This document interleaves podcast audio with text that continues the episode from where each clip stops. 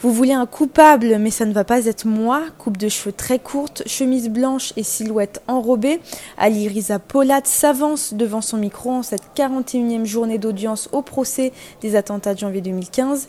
Il est le dernier accusé présent à être interrogé sur son rôle présumé.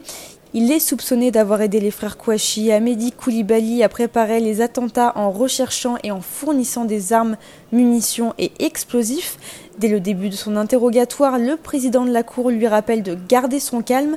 La raison Depuis plusieurs semaines, l'accusé multiplie les insultes, les agitations et les vociférations.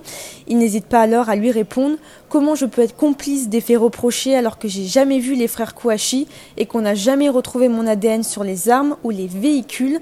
Ce franco-turc est le seul des accusés présents à être jugé pour complicité d'assassinat terroriste puisque selon les enquêteurs, il aurait eu connaissance des projets d'attentats terroristes et partagerait l'adhésion de l'idéologie du djihad armé.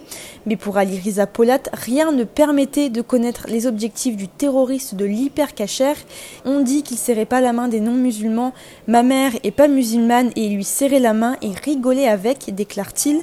N'ayant jamais travaillé, l'accusé répète tout au long de son interrogatoire avoir toujours fait, je le cite, des magouilles. Je suis né sans rien, je veux de l'argent, c'est mon but dans ma vie, clame-t-il. Des sommes d'argent qui pouvaient monter par exemple jusqu'à 50 000 euros en une seule journée. Originaire de Grigny, il rencontre Amédi Koulibaly en 2007 et il commence alors à faire des escroqueries et du trafic de stupes ensemble. Quelques mois avant les attentats, Liriza Polat raconte avoir rendu des services aux terroristes à cause d'une dette de 15 000 euros à Mehdi Koulibaly, ce qu'il a fait, c'est de la merde. C'est au-dessus de tout ce que je peux faire dans ma vie. J'ai pas donné une arme, j'ai jamais été l'intermédiaire, proclame-t-il.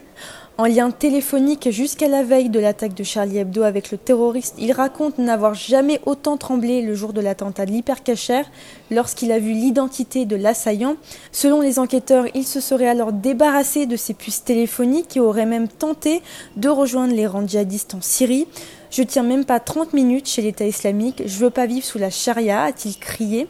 Face aux questions pressantes de la Cour sur sa conversion à l'islam en 2014, l'accusé continue à s'énerver. Même converti, je ferai mes magouilles pour avoir de l'argent, je continuerai à aller aux putes, je vais sortir après mes 50 détentions provisoires, je vais récupérer mes plans d'escroquerie. Pour moi, dehors, c'est l'argent, déclare-t-il.